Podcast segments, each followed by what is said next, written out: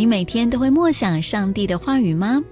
十九世纪为牧者斯布真就说到：“你越多的阅读和默想圣经，就越会惊叹它的奥妙。”很多基督徒并不明白默想的真正的含义。当我们默想某件事情的时候，我们就单单的把精神专注在那件事上。让我们用华里克牧师的诠释来帮助我们理解默想上帝话语的意思。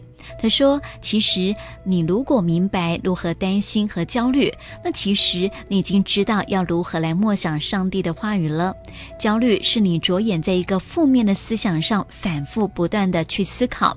当你专注在一段经文上，反复不断的思考的时候，这就是默想了。”在圣经当中就提到默想超过二十次，并且呼吁我们要默想上帝的话语，这对我们是非常有帮助的操练哦。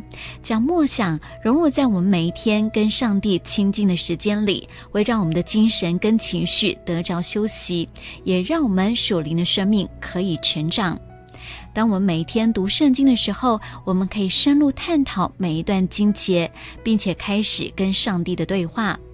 为了掌握如何默想一两段的经文，让我们用以佛所书四章三十一到三十二节来分解。这两节经文说到：一切苦毒、恼恨、愤怒、嚷闹、毁谤，并一切的恶毒，都当从你们中间除掉，并要以恩慈相待，存怜悯的心，彼此饶恕，正如上帝在基督里饶恕了你们一样。让我们再读一遍之后呢，然后再问上帝说：“我有苦读吗？我是一个愤怒的人吗？我的话语严峻苛刻吗？我的心有慈悲怜悯吗？我能不能无条件的饶恕别人呢？”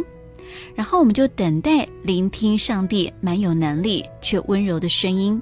这个声音啊，很少是我们一般耳朵听得见的。但是我们知道他在对我们说话，我们可以在一天的生活里继续的默想这段经文，来提高警觉，不要让苦读、愤怒、诽谤、恶毒跟不饶恕趁机而入，而挟持我们的思想。这就是默想上帝的话语了。当我们默想上帝的话语的时候，圣经的真理就会深深的渗入在我们的心灵里。默想能够提供给我们一个新层次的休息，因为我们将精力放在思想上帝的话语，而不是陷入世界的忧虑。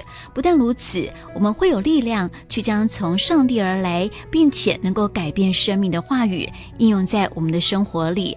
当我们朝向这个方向努力的时候，我们就会不知不觉的成为上帝要我们。成为的样式哦。